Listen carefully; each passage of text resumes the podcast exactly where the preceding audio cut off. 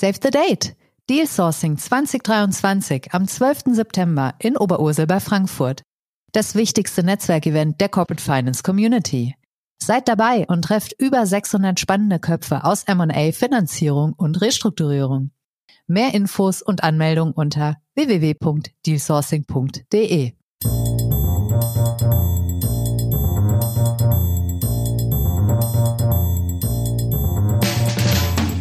What's up Corporate Finance? Der Podcast für die deutsche Corporate Finance Community mit spannenden Gästen aus der Banking-, Berater- und Finanzinvestor-Szene. Heute begrüßt euch Bastian Frien.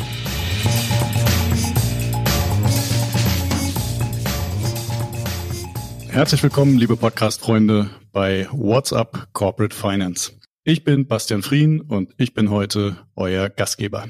Kann Private Equity helfen, unsere ökonomischen und gesellschaftlichen Probleme zu lösen? Das ist eine große Frage, ist eine wichtige Frage und darüber möchte ich heute unter anderem sprechen. Und zwar mit meinem Co-Gastgeber Dr. Sven Oliovnik. Herzlich willkommen in unserem Podcast, Sven. Hallo, grüße dich. Ich freue mich sehr, dass wir uns sehen und hören. Das geht mir genauso. Sven ist seit einem Jahr Partner bei dem Finanzinvestor Amaram. Davor hat er sieben Jahre lang das Deutschlandgeschäft von GIMF geleitet, nachdem er zwölf Jahre als Managing Partner bei Deloitte Finanzinvestoren beraten hatte. Was hast du eigentlich davor gemacht? Da kannten wir uns noch gar nicht. Ja, davor war ich in einer auf mittelständische Familienunternehmen fokussierte Unternehmensberatung, habe dort auch einige Zeit verbracht, neun Jahre in Summe. Und davor wiederum, das war Anfang der 90er, war ich knapp zwei Jahre bei sowas, was man heute Private Equity bezeichnen würde. Damals hieß es noch anders. Da haben drei Leute aus ihrem Freundeskreis, zunächst Familie, Freundeskreis und so weiter, und dann ein paar institutionelle Geld zusammengekratzt und das in, ich sage es mal, Unternehmen restrukturiert, die operative Verbesserungen vornehmen konnten. Ich möchte jetzt nicht sagen Sanierungsfälle, soweit war es nicht, und die man dann nach vorne bringen konnte wieder.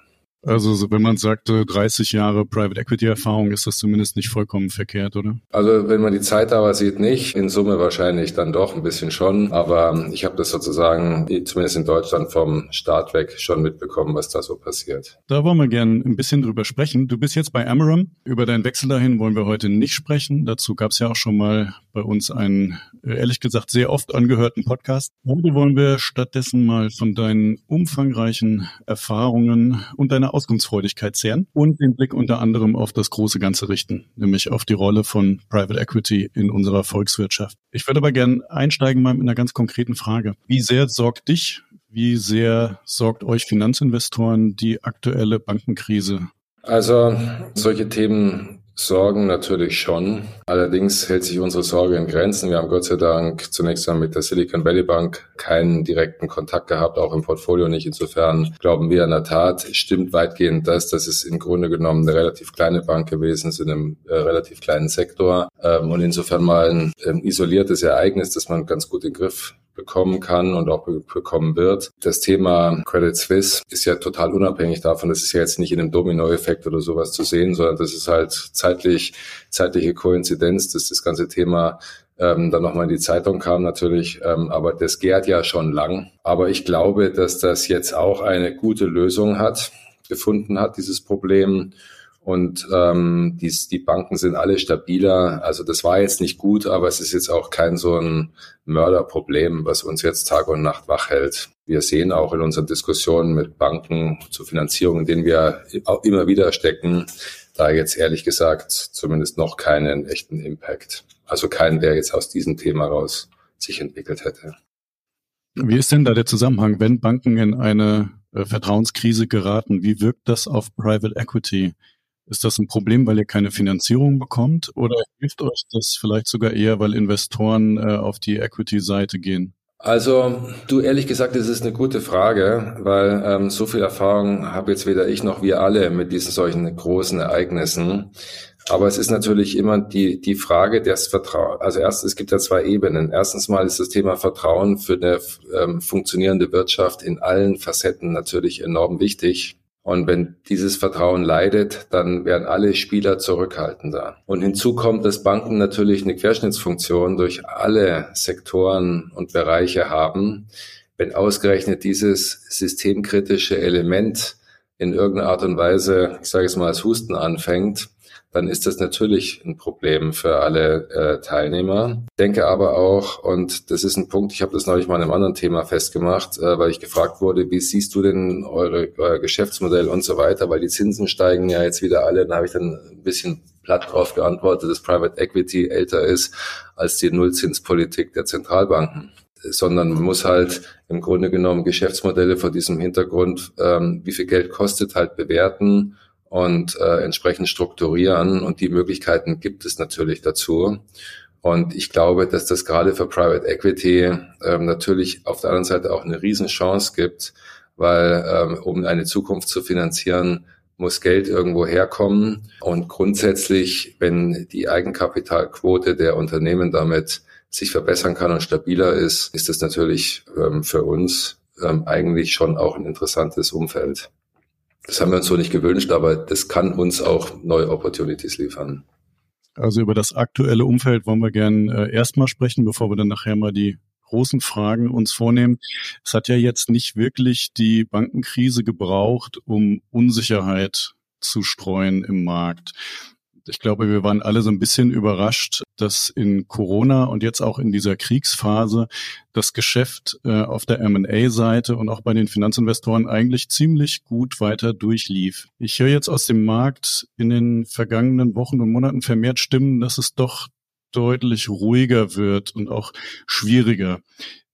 Wie sieht es aus deiner Sicht aus? Wo stehen wir im Moment im Markt für Finanzinvestoren? Es hat ja jeder so seine Sicht auf den Markt und jetzt will ich da nicht ähm, unbedingt, wie soll ich sagen, Werbung für uns machen, aber wir, wir haben natürlich einen Fokus mit unserem Business auf Unternehmen, die wachsen, sogenannte Growth Buyouts und ähm, die in irgendeiner Art und Weise, ich sage jetzt mal, Marktanteile gewinnen und besser werden wollen natürlich und neue Ideen haben und denen wir weiterhelfen. Und ähm, die sind natürlicherweise sowieso schon, ich sage jetzt mal, wahrscheinlich die stärkeren Unternehmen. Und deswegen sehen wir ehrlich gesagt momentan keine Abschwächung des Marktes. Wir haben einen fantastischen Dealflow, wir haben eine tolle Pipeline, wir reden mit tollen Unternehmern.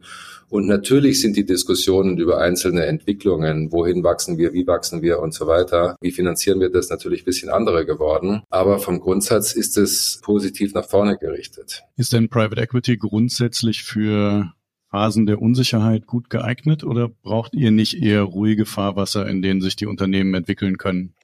Also wir wünschen uns natürlich immer Sicherheit für unsere Planung und die Frage ist ganz einfach, wie kriegt man Phasen von Unsicherheit in den Griff? Und ähm, wenn man natürlich große Unsicherheit hat über die weitere Geschäftsentwicklung und wie man die Risiken dafür einen Griff bekommt, dann wird es wahrscheinlich relativ schwierig. Aber auf der anderen Seite sind wir natürlich auch langfristige Investoren und äh, du musst immer damit rechnen, dass es auch mal, wie soll man sagen, Straßenabschnitte mit dem einen oder anderen Schlagloch gibt. Und genau das ist der Punkt. Also das heißt, wir, es gibt in solchen Phasen große Chancen für Unternehmen, Marktanteile zu gewinnen. Und wir haben das ja auch schon in Corona gesehen. Und ich glaube, das ist auch ein ganz gutes Beispiel. Die Märkte sind dann relativ schnell wieder angesprungen und man hat relativ schnell wieder, ist man in den Investitionsmodus gekommen, nachdem man vielleicht mal für zwei, drei Monate relativ ruhig gewesen ist.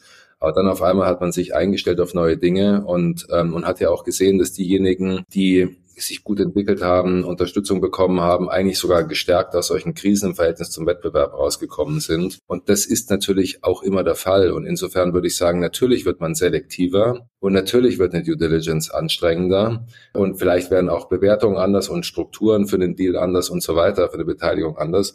Aber äh, grundsätzlich ist man dafür genau der richtige Partner.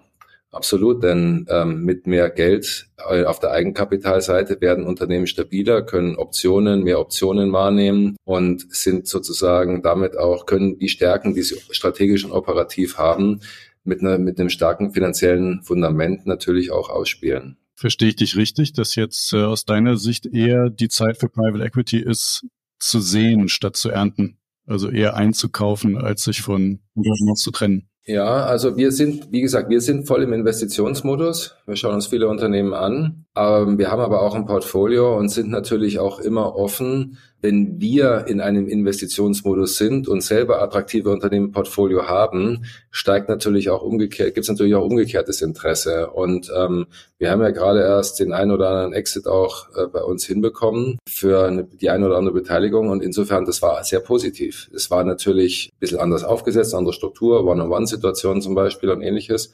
Aber vom Grundsatz her gute Unternehmen, die auch gerade in solchen Situationen gut performen, finden auch ihre Partner, mit denen sie die Zukunft weitergestalten. Das klingt ja schon mal nicht schlecht. Dafür brauchst du immer auch Berater. Wie war das für dich? Du hast äh, irgendwann den Sprung gemacht vom Berater, ich hatte es eingangs gesagt, äh, ein Dutzend Jahre, ich sag mal wieder zurück zum Finanzinvestor. Wie erlebst du diese beiden unterschiedlichen Welten? Aus welchen Perspektiven schaut man auf das Geschäft? Also man schaut natürlich mit einer ganz anderen Perspektive da drauf. Und ähm, ich sage mal so, äh, in vielen Unternehmen ist beraten fast wie tun, weil man da natürlich sehr nah an seinem Klienten dran ist, gerade bei Familien und Mittelstand und empfindet dann auch äh, und hat damit auch zu den Entscheidern oder zu den Inhabern auch eine sehr große Nähe aufgebaut und denkt quasi auch äh, in deren Welt. Und das ist natürlich dann auch ein Vorteil, wenn man selber Investor ist. Das ist vollkommen klar.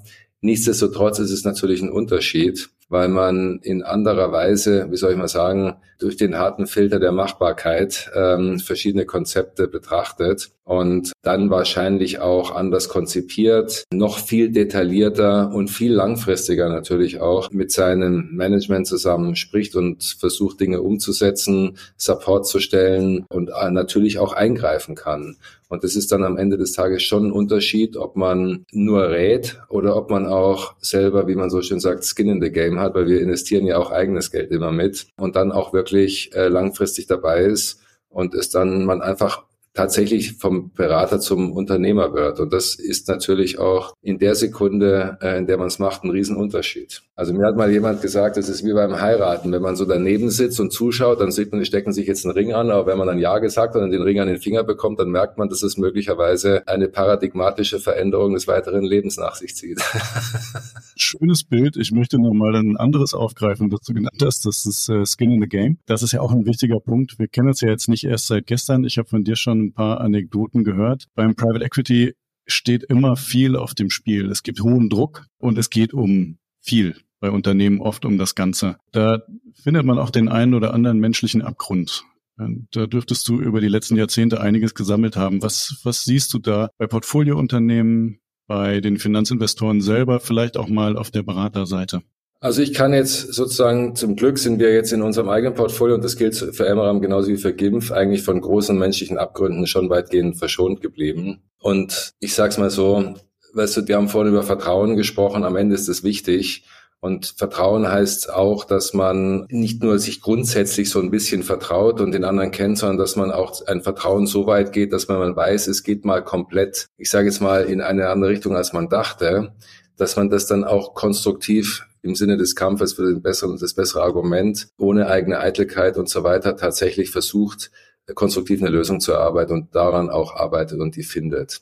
Und dass man in der Lage ist, das Ding dann wieder irgendwie aus dem Dreck zu ziehen und ähm, wenn man es mal reingefahren hat. Aber es gibt natürlich immer wieder menschliche Enttäuschung bis hin zu Betrug und ähnliche Dinge, die spielen immer wieder mal mit. Und Gott sei Dank haben wir da jetzt keine solche Themen persönlich in der Form erlebt als Investoren. Als Berater ist mir das natürlich schon an der einen oder anderen Stelle mal über den Weg gelaufen, wo man sich gesagt hat, das ist jetzt einfach so weit und schon fast kriminell. Das hätte ich mir nie vorstellen können, auch von Personen, denen man es nie zugetraut hätte. Und dann gibt es natürlich auch immer wieder einzelne Situationen, in denen, wie soll ich mal sagen, und das ist eigentlich jetzt nicht unbedingt ein tiefer menschlicher Abgrund, aber es ist ein riesen Roadblock für eine vertrauensvolle Zusammenarbeit. Das ist immer, es gibt Typen, die nur weil sie gerade in einer Situation sind, in der sie einem anderen den Arm auf den Rücken drehen können, das auch tun. Weil sie dann immer versuchen, so ein bisschen noch einen Vorteil für sich zu erreichen und dabei eigentlich aus den Augen verlieren,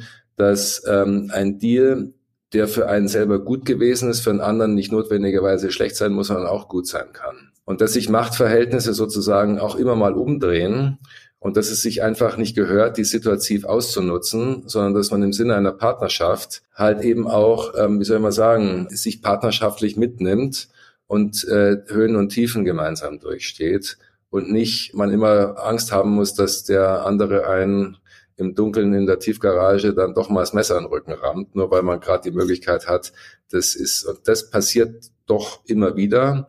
Und das möchte ich, und das passiert auf allen Ebenen. Und das passiert witzigerweise auch oft auf Unternehmerseite, weil wir häufig auch Familienunternehmen und so weiter so loben. Das ist ja so unser, der heilige Gral der deutschen Wirtschaft ist. Das stimmt in weitesten Sinne, aber die bilden im Grunde genommen auch nur den Durchschnitt der Menschheit ab. Und ähm, da sieht man halt an allen Ecken und Enden auch doch mal das Ding, wo man sich sagt, weiß ich jetzt nicht, ob ich da gerne arbeiten würde. Und ähm, das ist schon passiert halt leider. Passiert das heute häufiger oder seltener als früher? Oder ist es so anekdotisch, dass man keinen Trend ablesen kann? Also ich bin mir nicht sicher, ehrlich gesagt, darüber. Ich glaube, das bleibt so vom Grundsatz her gleich.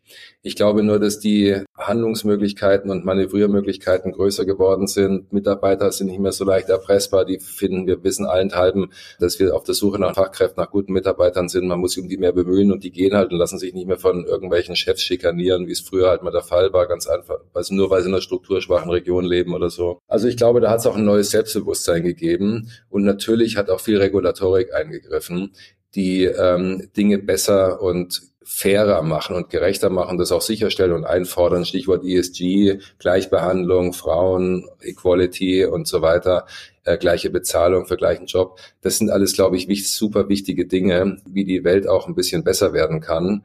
Und ich finde es auch wichtig, dass es diese Regulatorik gibt. Ich finde es wiederum aber schade, wenn man sich immer nur darauf verlassen muss, dass, dass die eintritt, damit es zu solchen positiven Entwicklungen kommt, weil eigentlich ist es doch auch eine Frage einer gewissen gesellschaftlichen Verantwortung und der Fairness, unter der man versteht, dass man gemeinsam erfolgreich sein kann, die das doch eigentlich als Handlungslinie durchsetzen sollte. Und nicht nur, weil es jetzt irgendwie auf einem Blatt Papier steht, das einem von außen vorgegeben wurde.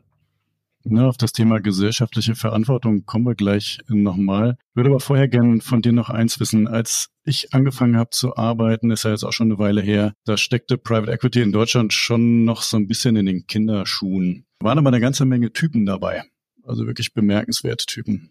In der Zwischenzeit ist das Geschäft der Finanzinvestoren deutlich gewachsen, ist erheblich professioneller geworden, sind andere sehr einförmig ausgebildete Leute, ändert sich vielleicht gerade wieder, aber hinzugestoßen. Ist Private Equity dadurch langweiliger geworden? Also ich persönlich bin deswegen in diesem Umfeld, ehrlich gesagt, weil ich glaube, dass es mit der attraktivste und interessanteste Job ist, den man als BWLer, sage ich mal, im weitesten Sinne machen kann wahrscheinlich. Und ähm, ganz einfach, weil man so viele verschiedene Dinge sieht, auf so viele unglaublich interessante, wahnsinnig gute Leute trifft, gerade auch in unserem Umfeld so unglaublich viel drüber nachdenken kann, wie man Unternehmen nach vorne bringt und unternehmerisch tätig werden kann, im weitesten Sinne. Und dazu trifft man eben halt auch auf immer besser ausgebildete Leute und immer besser ausgebildete Kollegen, mit denen man auch natürlich dann entsprechend fundierte Gespräche führt. Und das heißt auch auf der Unternehmensseite ist ja genauso geworden. Dort sind ja viele auch viel professioneller geworden. Da ist ja auch eine neue Generation an Unternehmern nachgewachsen, die andere Karrieren gemacht haben, andere Erfahrungshintergründe haben, internationaler geworden sind und so weiter, weil sich halt auch die Welt in der Richtung verändert hat. Also das ist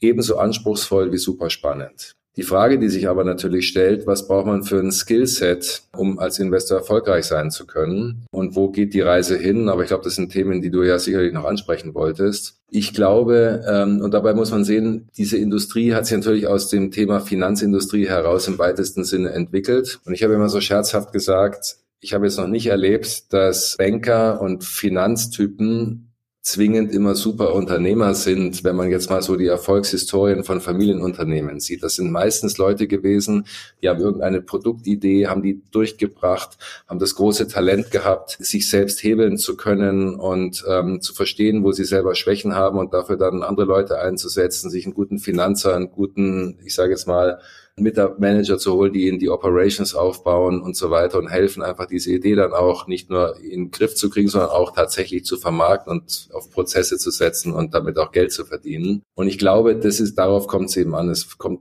viel mehr in Zukunft darauf an, die richtigen Talente aus den richtigen Disziplinen, Sektoren und so weiter mit an den Tisch zu kriegen, um dann eben den individuellen Herausforderungen eines Unternehmens spezifisch halt dann reagieren zu können und arbeiten zu können und vorausdenken zu können und zu gestalten. Deswegen ist es auch so ein super Job.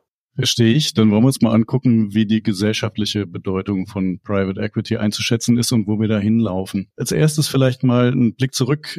Ich weiß jetzt, die Heustreckendebatte müsste so etwa 15 Jahre her sein und die Branche wirklich gerödelt und gerödelt, um sich davon zu befreien. Ist unterm Strich, glaube ich, sehr ordentlich gelungen. Jetzt haben wir aktuell äh, ein Thema, wo Private Equity viel in die Gesundheitsbranche reingeht, wo, das wissen wir, glaube ich, alle, auch eine Menge zu tun ist. Das sind oft auch mal Aufräumarbeiten, ist aber natürlich ein hochkritisches Thema. Wie groß ist deine Sorge, dass wenn ein Investor da mal einen Fehler macht, oder vielleicht nicht mal einen Fehler macht, sondern es nur polemisch gegen ihn verwendet wird, diese alte Debatte wieder hochkommt mit all dem Schaden, den das ja auch angerichtet hat?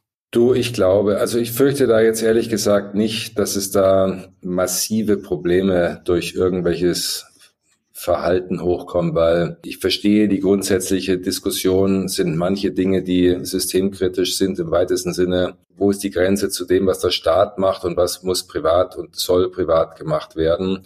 Und da gibt es sicherlich Dinge, da kann man getrennter Meinung sein oder die kann man vielleicht auch nicht so klar entscheiden. Und natürlich ziehen wir immer Dinge raus wie Gesundheit, Wasserversorgung, gerade wenn es Wasser knapper wird und ähnliche Dinge, darf man das privatisieren und nur den wirtschaftlichen Zielen unterordnen und so weiter. Ich glaube ehrlich gesagt, dass kein Akteur langfristig nachhaltig arbeiten kann, wenn er sich nicht auch einer gewissen oder einer sozialen Verantwortung stellt. Und die soziale Verantwortung heißt immer auch, man muss verschiedenste Interessengruppen zusammenbringen. Das Produkt muss den Kunden gefallen. Äh, man braucht die richtigen Mitarbeiter dafür, man braucht die richtigen Partner dafür und man darf sozusagen auch, und Mitarbeiter wollen auch stolz sein darauf, für jemanden zu arbeiten, für den sie sich nicht schämen, wenn sie es abends ihrem, ihrem Freundeskreis erzählen, für wen sie tätig sind. Also insofern entsteht da von allen Seiten, will ich damit sagen, Druck auch auf Private Equity Investoren, sich, ich sage jetzt mal, ordentlich zu verhalten und, ich soll mal sagen, im Sinne unserer sozialen Marktwirtschaft, auch im weitesten Sinne unserer Gesellschaft zu denken. So, und jetzt gibt es eben kritische Bereiche, kritische Bereiche und weniger kritische Bereiche und da muss man sich halt überlegen, welche man sich da für Investments aussucht, auf welches unsichere Terrain man sich da möglicherweise begeben möchte. Und da gibt es auch spezialisierte Investoren, die haben dann auch meinetwegen eine andere Renditeanforderung, Stichwort Infrastruktur, weil es halt auch ein viel stabileres Geschäft ist, äh, kann man sich das halt auch leisten als in anderen Bereichen, Technologie und so weiter, die halt viel anfälliger sind, weil neue Technologien eine alte Technologie überholen können und so weiter. Da, da brauchst du halt einfach per se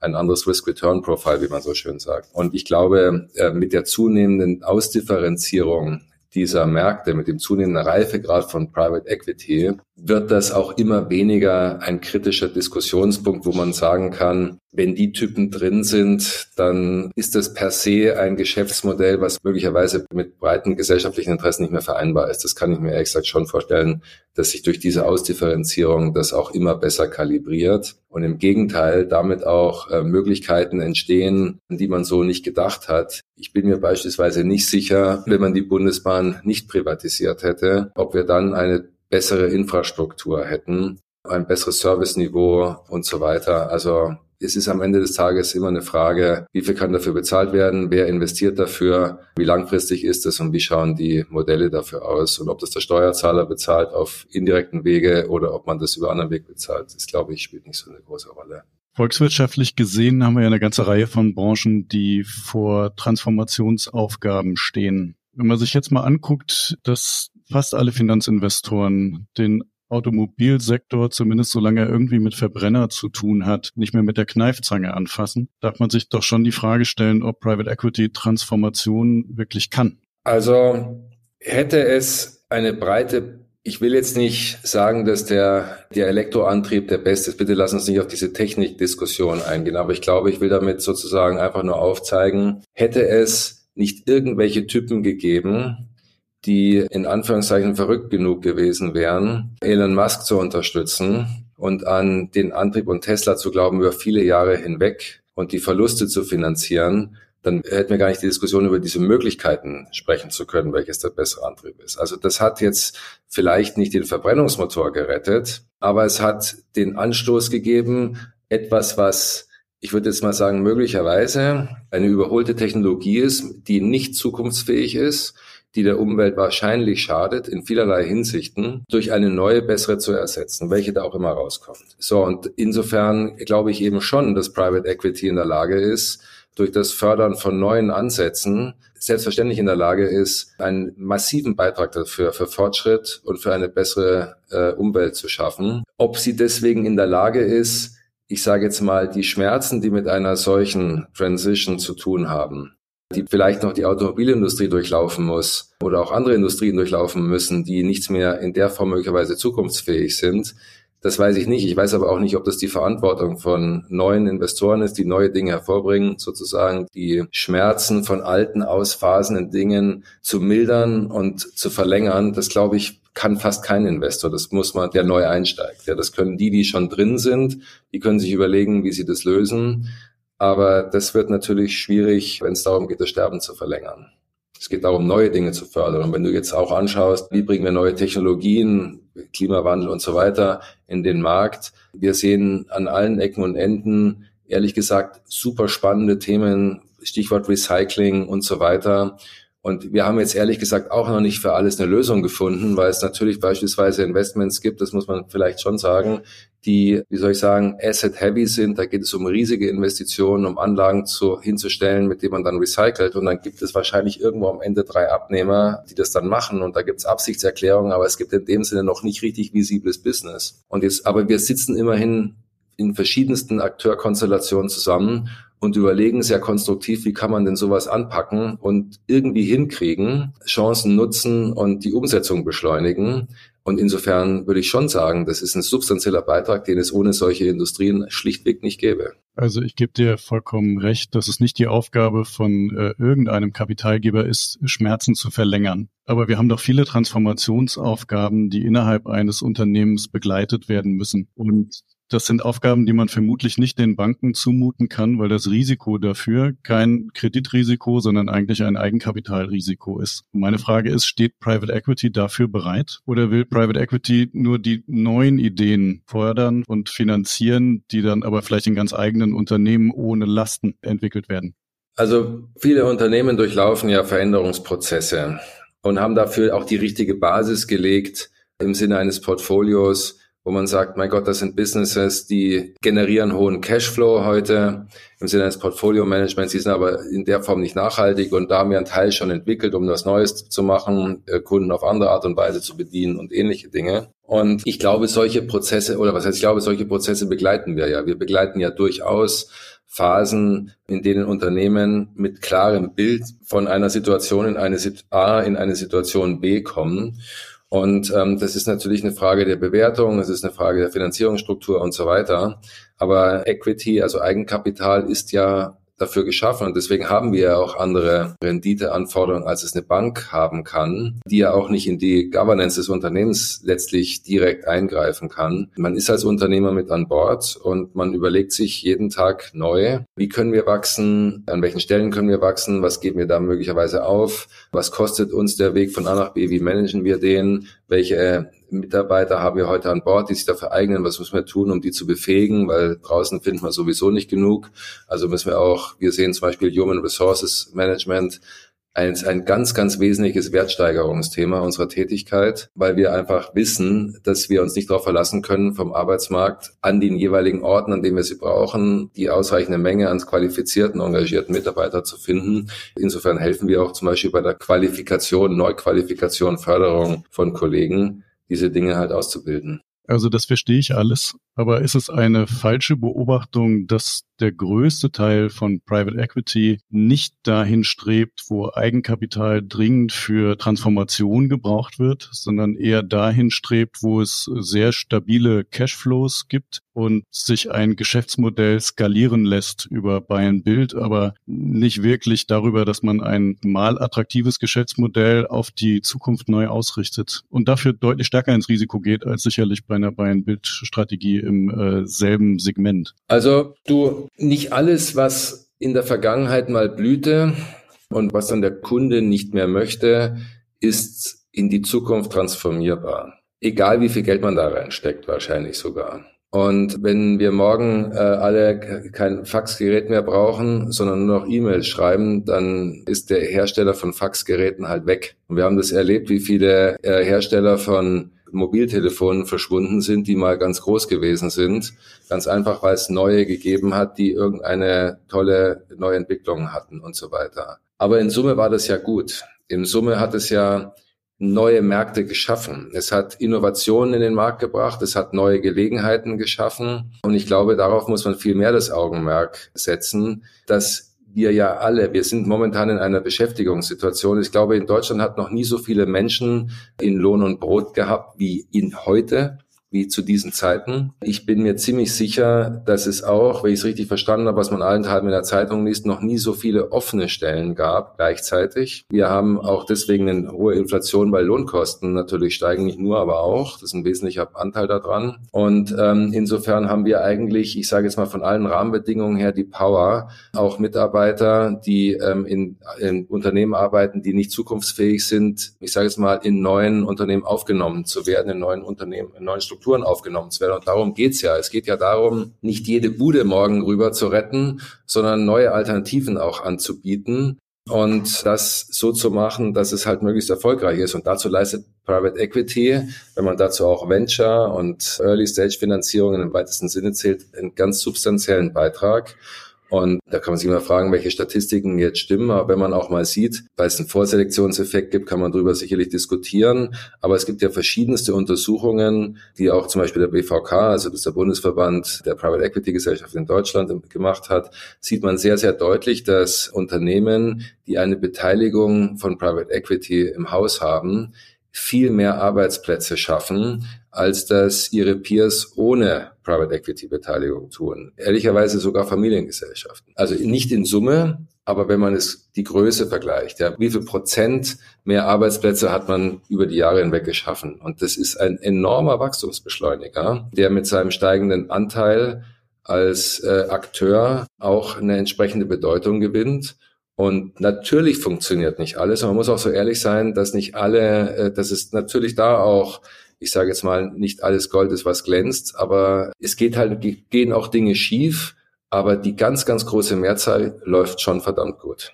Hm. Ja, ich glaube, das verlangt auch niemand, dass alles funktioniert. Aber nochmal zurück zur Ausgangsfrage. Ich verstehe das richtig, dass ähm, privates Eigenkapital auch in der Abgrenzung Venture Capital von mir aus eher das junge neue Mobilfunkunternehmen unterstützen würde, als dem Tastentelefonhersteller bei der Umstellung zu helfen. Ja, ich weiß auch nicht, ob der die richtige Technologie an Bord gehabt hätte.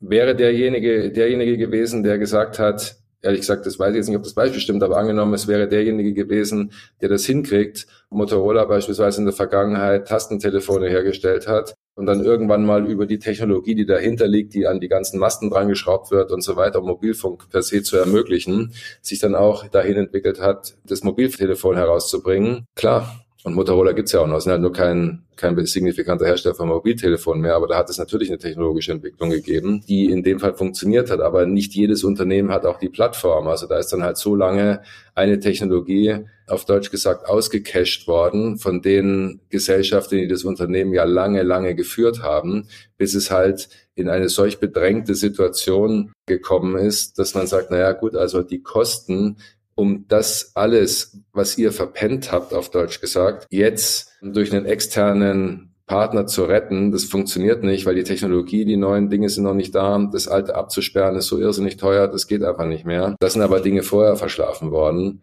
Und da kann man nicht sagen, Private Equity hilft da nicht. Also zaubern kann es auch nicht, sondern es ist ein Enabler. Private Equity ist ein Enabler und ein aktiver, immer mehr ein aktiver Unterstützer von Management-Teams und deren Unternehmen die weiteren richtigen Schritte in die Zukunft zu tun. In unserem Fall. Und dann gibt es welche, die sagen, naja, da ist viel in die Grütze gefahren worden, aber es ist noch so viel da dass man unter bestimmten Sanierungsvoraussetzungen, Restrukturierungsvoraussetzungen und unter Verzicht von dem einen oder anderen tatsächlich noch auf einen gesunden Kern stoßen kann, dass wenn wir den sozusagen freilegen, auf dieser Basis auch was Neues schaffen können. Das gibt's ja genauso. Da gibt's ja genauso spezialisierte Private Equity Investoren, die sich auf solche Fälle konzentrieren. Die zahlen dann zwar keinen wahnsinnig hohen Kaufpreis mehr für das, was da sozusagen als verbeultes Unternehmen noch steht, aber die zahlen wenigstens dann drauf ein, dass es die Zukunft gestaltet wird. Das gibt es schon natürlich auch an allen Ecken und Enden und das funktioniert ja auch sehr häufig. Da gibt es ja auch sehr erfolgreiche Unternehmer. Also so hat in jeden Phasen Funding, Private Equity, Wachstumsfinanzierung, Growth Buyout und dann auch klassische Restrukturierung und neuen, neues Leben einhauchen, gibt es ja quasi für jedes Lebensphase der Unternehmer, ich mal so sagen darf, den passenden Spieler, der dann auch helfen kann. Und das passiert. Du hast damit implizit die Antwort eigentlich schon gegeben. Ich stelle die Frage trotzdem nochmal. Wir werden sicherlich die nächsten 10, 20 Jahre vor der nicht ganz einfachen Aufgabe stehen, Deutschland äh, international wettbewerbsfähig zu halten. Spielt Private Equity dafür eine wesentliche Rolle? Ja, das denke ich absolut. Unbedingt. Und zwar in jeder Hinsicht. Private Equity ist ja nicht nur ein Kapitalgeber, sondern es ist ja ein Enabler für die Entwicklung von Unternehmen, um diese für die Zukunft aufzustellen in vielerlei Hinsicht. Und wir haben zum Beispiel das Thema Human Resources vorhin äh, kurz berührt. Wir sehen Human Resources als ein ganz, ganz wichtiges Element der unternehmerischen Entwicklung. Und alleine die Frage, ist man in der Lage, für bestes Talent attraktiv zu sein, wird aus der Perspektive vom besten Talent natürlich auch immer mit der Frage verbunden, ist das ist es, ist es für diese Leute der beste Arbeitsplatz, um sich einzubringen und tatsächlich erfolgreich zu sein. Und wenn die Gesellschafterbasis finanzkräftig ist, wenn die Gesellschafterbasis governance-seitig Interessen ausgleichen kann und jetzt nicht man von, nur von Launen einzelner Akteure abhängig ist, und so weiter. Wenn das alles, das macht damit werden Unternehmen per se attraktiver und damit auch stärker und zukunftsfähiger. Und dann kannst du andere Aspekte herausgreifen wie ESG, das noch viele Unternehmen heute als Hürde natürlich sehen. Aber alleine dadurch, dass man als Private Equity Investor ja ein großes Portfolio hat und für viele Themen in einem Unternehmen Lösungen gefunden hat, die man ja auch relativ schnell auf andere Portfoliounternehmen anwenden kann und damit Best Practices übersetzen kann auch auf andere Unternehmen, ist man damit auch immer mehr ein wichtiger Know-how-Geber für seine Portfoliounternehmen, die damit auch beschleunigt herausfordernde äh, äh, Situationen bewältigen können. Das hat man auch in der ganzen Corona-Krise gesehen, wo wir einfach wahnsinnig schnell reaktionsfähig gewesen sind, weil wir einfach uns multiplizieren konnten, ein, einmal die Idee generiert und Lösung generiert in allen Portfoliogesellschaften anwenden konnten. Das hilft enorm, die Wettbewerbsfähigkeit zu stärken.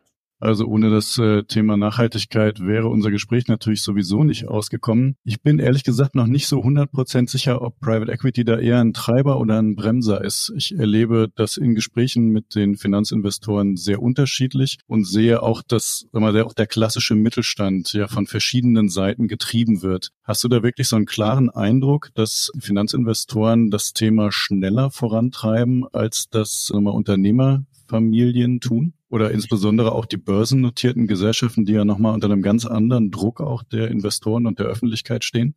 Also ich kann dir da jetzt keine wissenschaftliche Erkenntnis liefern, aber ich kann dir sagen, wie wir agieren und wie wir uns in diesem Umfeld sehen. Und wir beschleunigen diesen Prozess mit unseren Portfoliogesellschaften und ich liefere auch dir gleich die Begründung, warum. Wir führen in allen Unternehmen, die in unserem Portfolio sind, ESG-Reportings ein. Wir haben in jedem dieser Unternehmen ESG-Dashboards und wir haben darauf abgeleitet, messen wir nicht nur jedes Jahr nach verschiedensten Kriterien den Fortschritt, sondern das ist auch ein Reporting-Element und es ist ein Incentive, der bonusrelevant ist für die jeweiligen Management-Teams. Das ist also auf Deutsch gesagt ein, wir sehen es als wertsteigerndes Element. Ich sage dir auch gleich warum, welches wir auch sozusagen runterbrechen auf jede Gesellschaft und entsprechend mit den Management-Teams auch Ziele vereinbaren, die dann, wie gesagt, auch äh, bonifiziert werden und ähm, gemonitort werden von externen Partnern. Warum tun wir das? Wir tun das aus zwei Gründen. Ohne dass ich jetzt große moralische Reden halten möchte, weil ich es jetzt per se richtig finde, das ist so, aber kann man es auch ganz einfach nüchtern ökonomisch betrachten. Und ich kann dir nur sagen, ESG geht nicht weg. Das heißt also, wenn wir in einem Prozess sind, wo es um den Exit geht, wird auch genauso wie wir das tun, werden wir auch, unsere Portfoliogesellschaften dann auch eine ESG Due Diligence, sage ich mal, im weitesten Sinne durchzogen. Und wenn wir da einen Investitionsbacklog haben im Wettbewerbsvergleich, dann wird uns das wie ein Investitionsbacklog halt, ich sage es mal, im weitesten Sinne vom Unternehmenswert abgezogen. Und weil der nächste ist dann halt, der Druck wird immer größer, dann muss halt der nächste tun. Also wenn wir das heute nicht beginnen und als wertsteigendes Element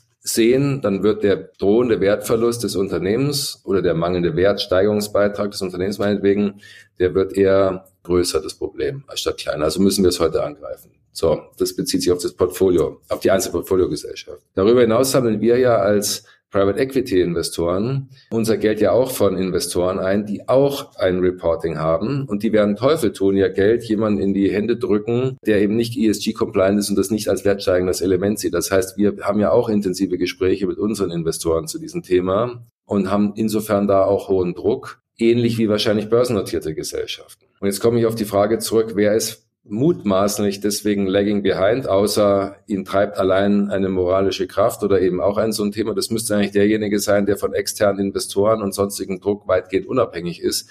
Der kann sich halt sagen, ist mir wurscht, äh, kräht kein Hahn danach, mache ich nicht, will eh nicht verkaufen. Die Hauptsache ich maximiere die Rendite die operative Rendite. Und ich glaube schon, dass Maßnahmen für ESG zunächst mal auf eine operative Rendite gehen aber sie sind eine Investition in die Zukunft, genau wie jede Maschine, die ich kaufe, jedes, jeden Mitarbeiter, den ich fördere. Natürlich kann ich mir immer die Frage stellen, drehe ich damit meinen Gewinn ab? Ja, es ist ein Investment in die Zukunft und damit fördere ich äh, entsprechende Returns, die, die halt dann entsprechend auch nachhaltig generiert werden können an allen Ecken und Enden. Und so muss man es einfach sehen. Und ähm, wir glauben damit einen riesen Fortschritt leisten zu können und deswegen verfolgen wir das auch wirklich als ein wertsteigerndes Element unseres unsere Investorentätigkeit. Jetzt hast du in den letzten, weiß nicht, 45 Minuten eine ganze Reihe Argumente vorgetragen, um den ökonomischen und gesellschaftlichen Wert von Private Equity zu belegen. Ordentliche Argumente. Damit müsstet ihr eigentlich doch der Liebling der Politik sein. Seid ihr aber nicht.